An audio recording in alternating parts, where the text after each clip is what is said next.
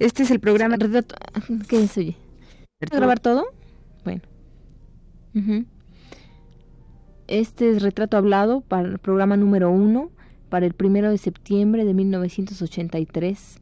Entrevista con Arturo Sotomayor.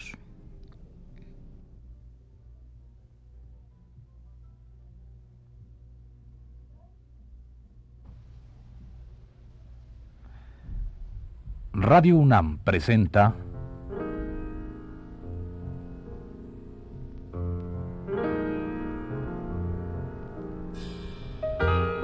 Retrato Hablado.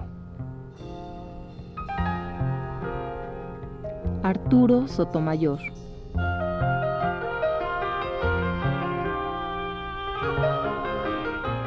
Un reportaje a cargo de Elvira García.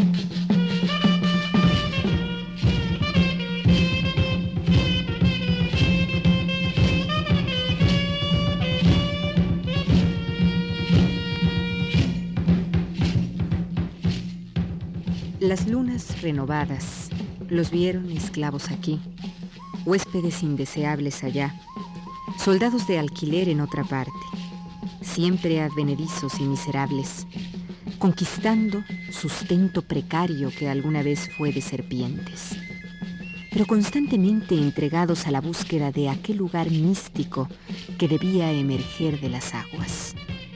Y un día, lejano día del siglo XIV que los cronistas y los historiadores ubican en el año 1300 y tantos, Axologua y Cuaucoatl, sacerdotes de aquel pueblo que había llegado el último a la náhuac, encontraron entre lirios y carrizales la isleta llamada Tlalcocomulco, y ahí, joya maravillosa de los tiempos, el símbolo buscado.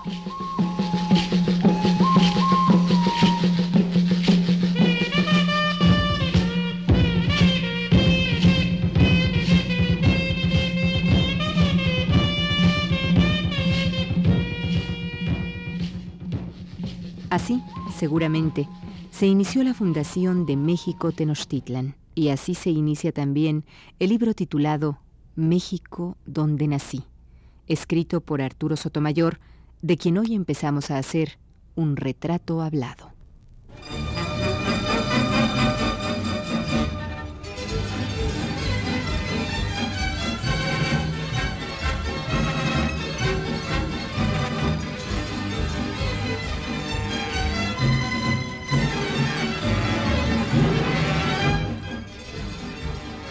Don Arturo Sotomayor es ampliamente conocido, fundamentalmente por su labor periodística que data de hace ya casi medio siglo.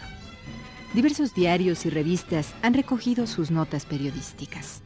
Con alguna parte de ellas, hoy día sería posible editar un voluminoso libro de gran utilidad al estudioso y al investigador del paulatino cambio que ha venido sufriendo nuestra ciudad capital, el Distrito Federal o Chilangópolis, como la ha bautizado el propio Sotomayor.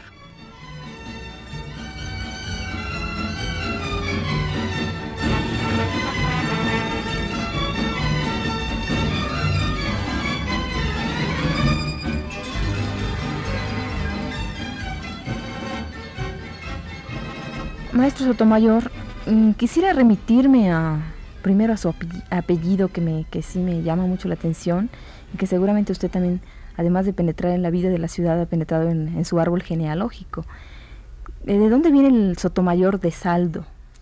El Sotomayor es un apellido compuesto que ya recibí yo y muchos de mis antepasados también, con una sola emisión de voz, Sotomayor. Significa un lugar campestre en la montaña, pero muy agradable, florido, con vegetación. Lo de mayor, pues ya se sabe, hay sotos pequeños, hay sotos mayores, etc. Y es de origen gallego. El de Saldo, que es mi apellido materno, es un apellido vascuense. Maestro, su vida y su historia comienza el día 13 de agosto de 1913 en Veracruz. como mi historia, no, pero sí mi vida. Yo creo que sí. Eh, nací un 13 de agosto del año 1913 en la heroica ciudad de Puerto de Veracruz. Mañana va a ser el día 13 próximo de agosto, dar 70 años de eso. Y creo que en cuanto al retrato hablado, pues va a ser un poco difícil porque los pinceles de la palabra no siempre son los que uno quisiera, ni manejan los colores que uno ha soñado. Pero haremos todo lo posible por darle gusto a usted y, o a ti. ¿Cómo te voy a, hablar? a ti. Te voy a hablar de tú, pues tan chiquita que es, una jovencita, bueno, hay que hablarle de tú a la jovencita. Entonces, eh, desde luego las cosas autobiográficas no, no, no me salen bien, pero pues se trataría de dar una, Unas pinceladas, panorámica. Bueno, pues, nazco en el puerto de Veracruz, eh, allá pasó pocos años, muy pocos años de mi infancia. ¿Cómo cuántos? Eh, posiblemente, fue, fue alterno, porque tanto iba yo para allá como venía para acá, eh, por razones de familia. Yo crecí fundamentalmente al lado del padre de mi padre, de mi abuelo paterno, el coronel veterano de la guerra de intervención y contra el llamado imperio, don Enrique Sotomayor. Y en rigor me vine a formar completamente aquí en la Ciudad de México. Ya la primaria superior, que se llamaba entonces, la hice aquí.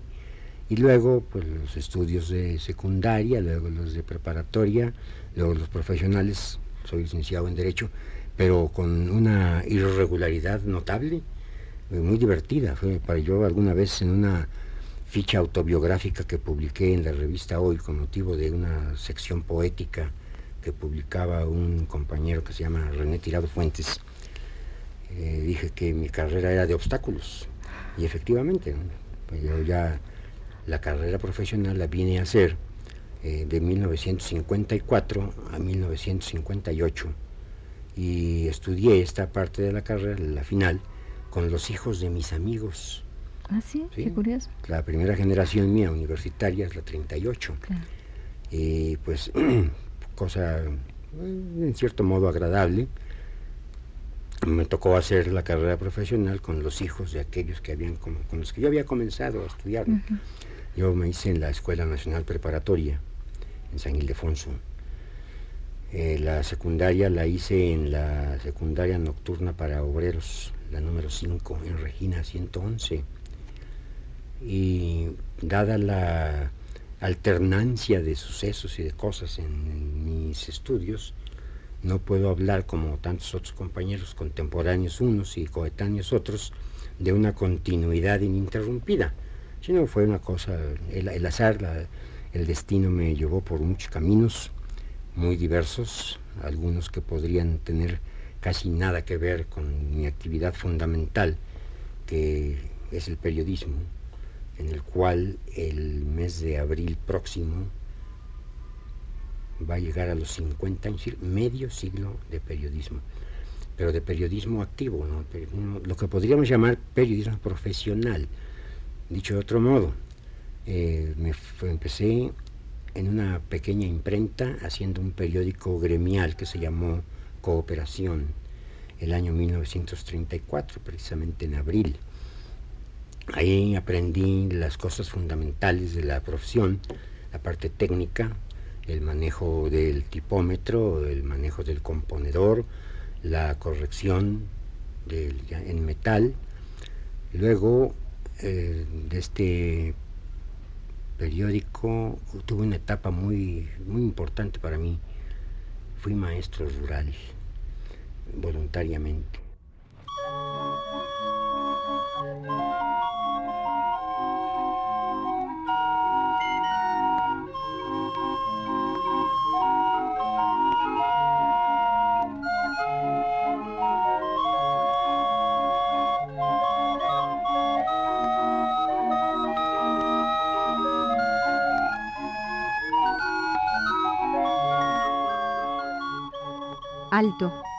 Robusto y ágil en el andar, Arturo Sotomayor no parece tener los 70 años de edad que el 13 de agosto acaba de cumplir.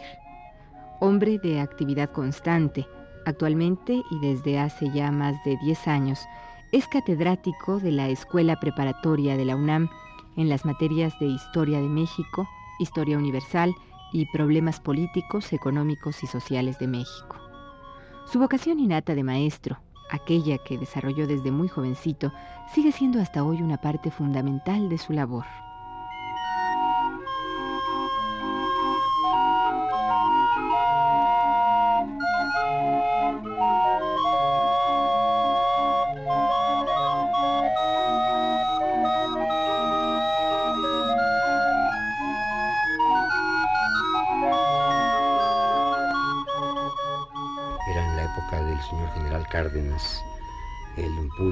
Enseñanza rural era decisivo y además tenía un tinte romántico del que ya carece.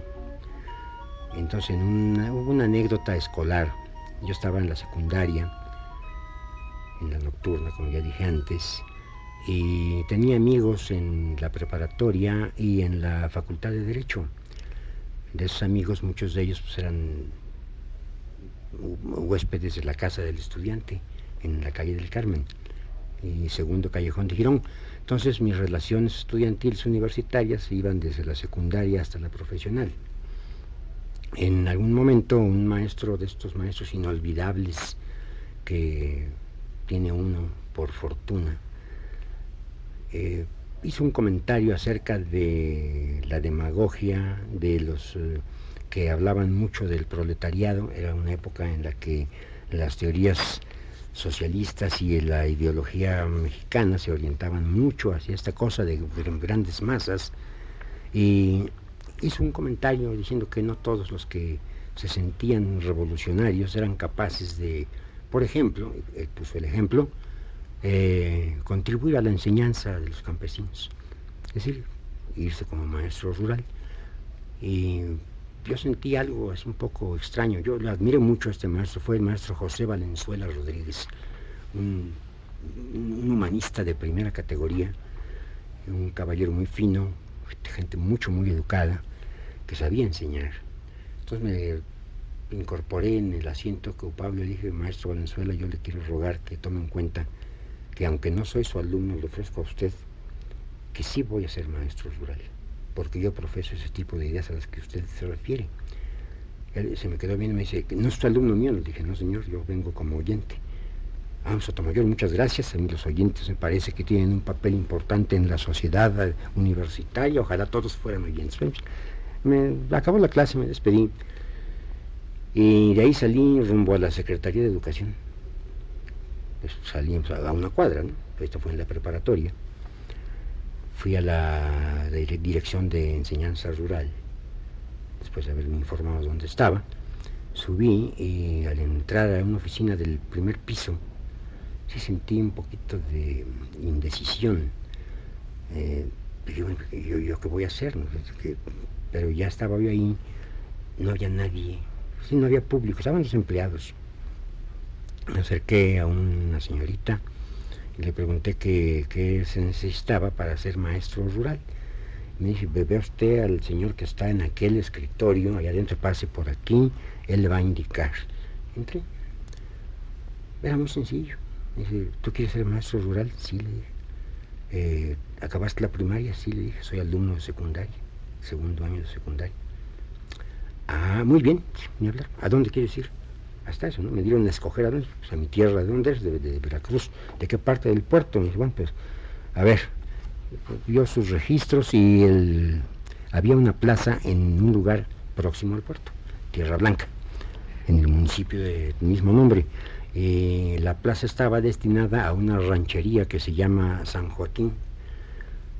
Acepté de inmediato. Dije, bueno, pues en Veracruz, en fin, pues creo que es una buena manera de corresponder sentimentalmente, a estas cuestiones del nacimiento y demás. Pues eh, en cosa de tres o cuatro días estuvieron los trámites hechos. Me creyeron bajo la fe de mi palabra lo de mis estudios, Luego investigaron, efectivamente, en el archivo estaba mi certificado de primaria, llevé la boleta del año anterior de primero y con eso se resolvió. Entonces, eh, para los primeros días de mayo de 1935, me despacharon para Veracruz. Eh, fui maestro rural clase A, que era la, la clase mejor pagada, 60 pesos al mes.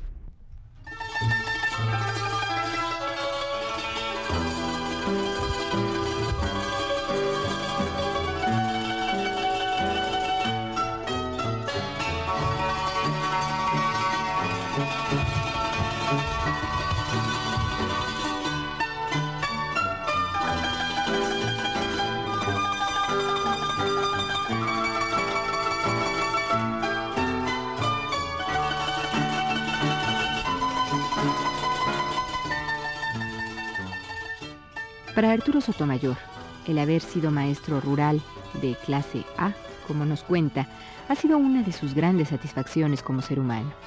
Ello es evidente en esta charla.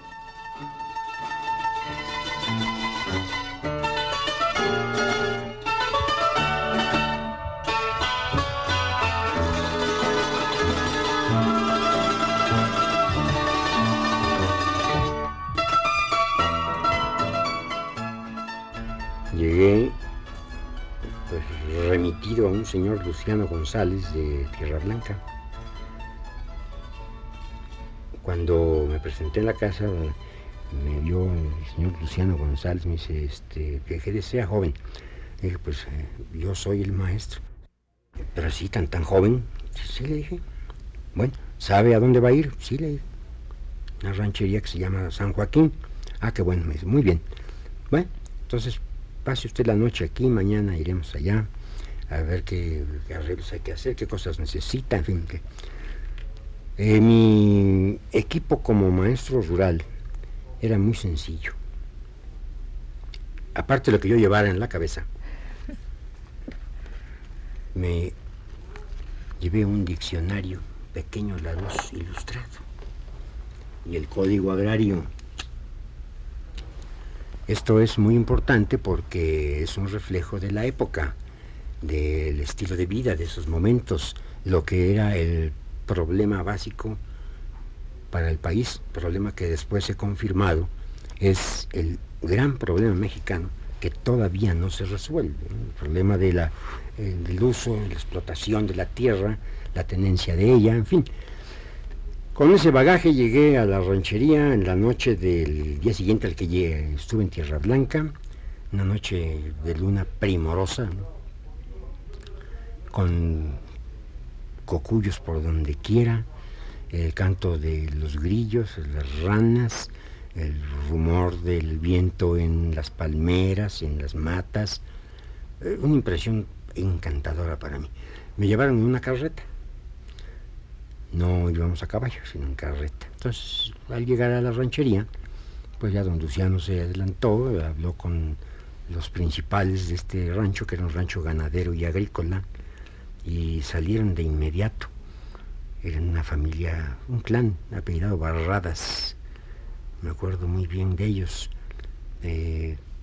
fuertemente indígenas, pero también teñidos de mestizaje, gente muy despierta, y, algunos negros.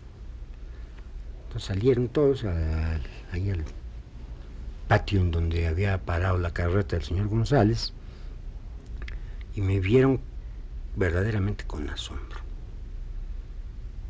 Yo consideré que tal vez estaría yo con una apariencia pintoresca o algo, algo que motivaba el, asombro de esos campesinos pero pronto salí de la duda porque el que hacía cabeza entre ellos se me acercó a mí, me tendió la mano, la di, pero está usted muy nuevo. Este, este, término de nuevo se usa mucho para el ganado, el ganado pequeño, el ganado tierno. Y yo me reí, no importa, le dije, lo, que creo que lo interesante es poder servir a ustedes, a sus hijos, bueno, profesor, dije, mire, de hoy en adelante llámeme compañero.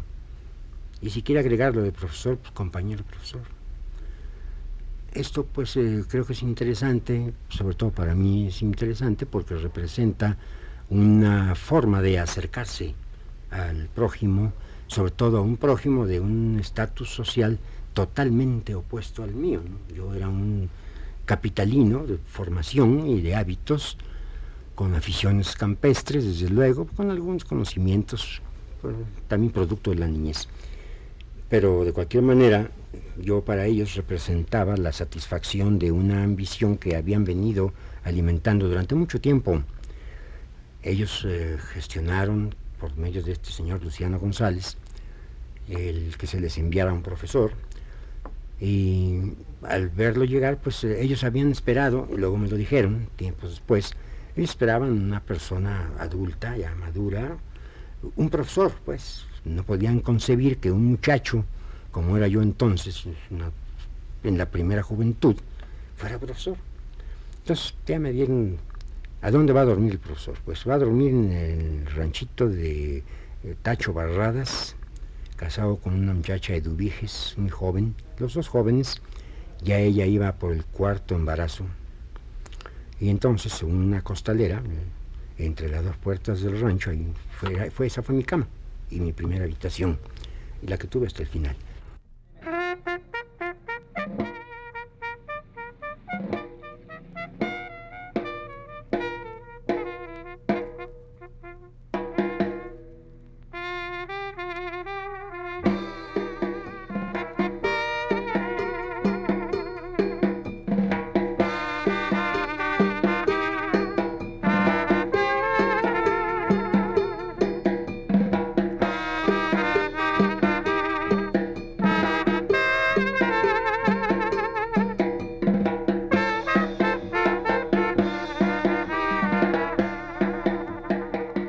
El maestro Sotomayor es también cuentista, prosista y periodista y conserva el gran orgullo de haber sido preparatoriano en el Colegio de San Ildefonso. Estudió además dos carreras, la de economista y la de licenciado en Derecho.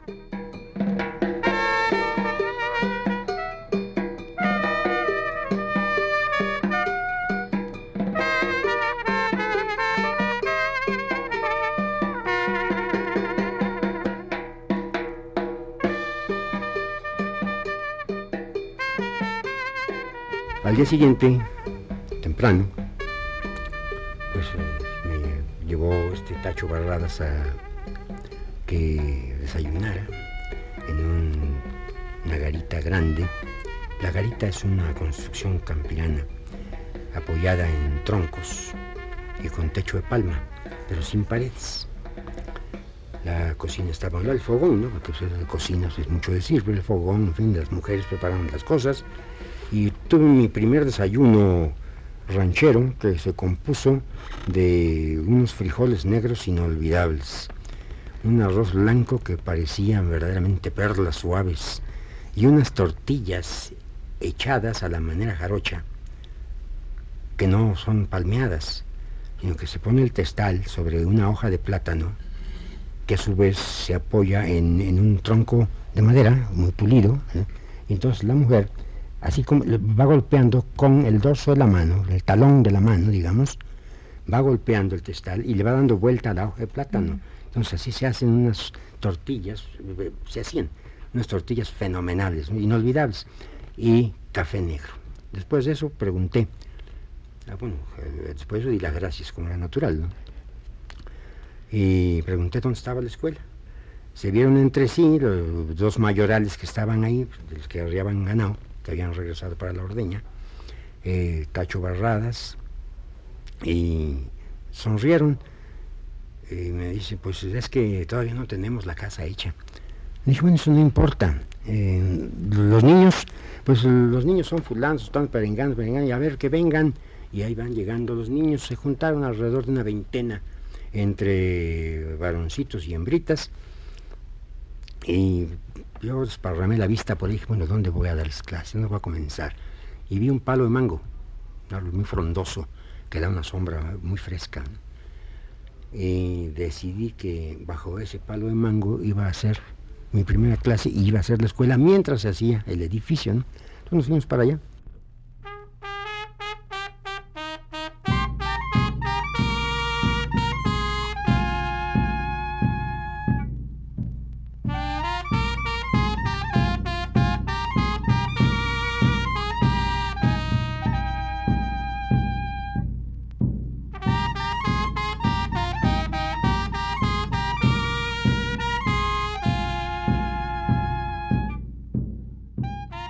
Maestro, ¿y en cuánto tiempo se hizo esa escuela y después cuánto tiempo duró usted dando clases? Bueno, eso ya es un problema que va a causar risa porque resulta que la escuela, como ya se ha dicho, no existía eh, físicamente. Entonces, repito, la primera lección se la hacía a los muchachos ahí bajo el Pablo Mangueste con el piso como pizarrón. Era piso de tierra suelta, entonces cogí un chilillo, el chilillo es una vara, ¿no? Y con esa empecé a hacer mis signos y, di mi primera lección ahí. A partir de ese momento, el, ajetreo que se registró en toda la ranchería, que estaba compuesta por tres ejidos, fue muy intenso y hubo gran curiosidad a la hora de la comida, después de la comida, ¿no? llegaron, empezaron a llegar otros rancheros, eh, algunos con niños o niñas, y todos con curiosidad por ver al maestro. Entonces ya hasta aquí el maestro muy bien. Eh, entonces ahí mismo se hizo una pequeña asamblea y se decidió que se irían a cortar al monte los troncones para la garita y desprender las hojas de palma de las palmeras para la techumbre y comenzaron a hacerlo eh, y yo comencé a ayudarles a trabajar con ellos pero no se opusieron en el momento dije dejen bueno a ver entonces empecé a picar leña como ellos bueno no tan bien como ellos pero sí a picarla con el machete que me prestó alguno de ellos, bajé unas cuantas hojas de palmera y vieron que no estaba yo en plan de un ser ajeno a la vida de ellos, sino al contrario, dispuesto a incorporarme a su existencia.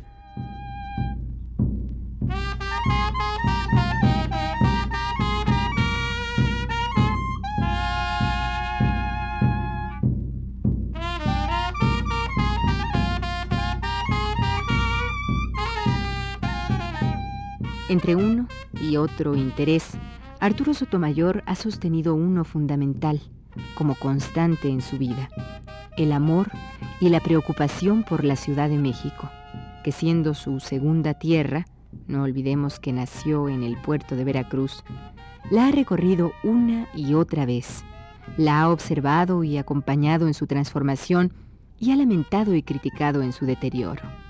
De ello, han dado cuenta sus innumerables crónicas del diario Uno más Uno.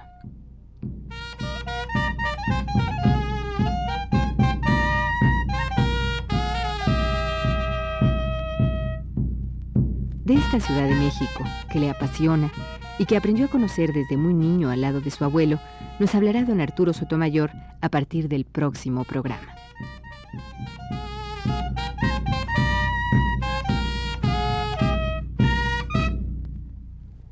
Fue la primera parte de la serie dedicada a Arturo Sotomayor. Le invitamos a escuchar la segunda el próximo jueves a esta misma hora. Gracias por su atención.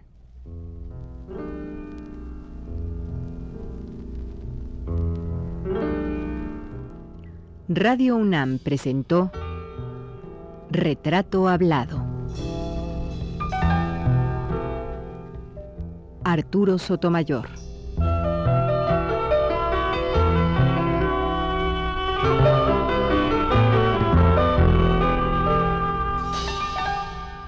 Un reportaje a cargo de Elvira García.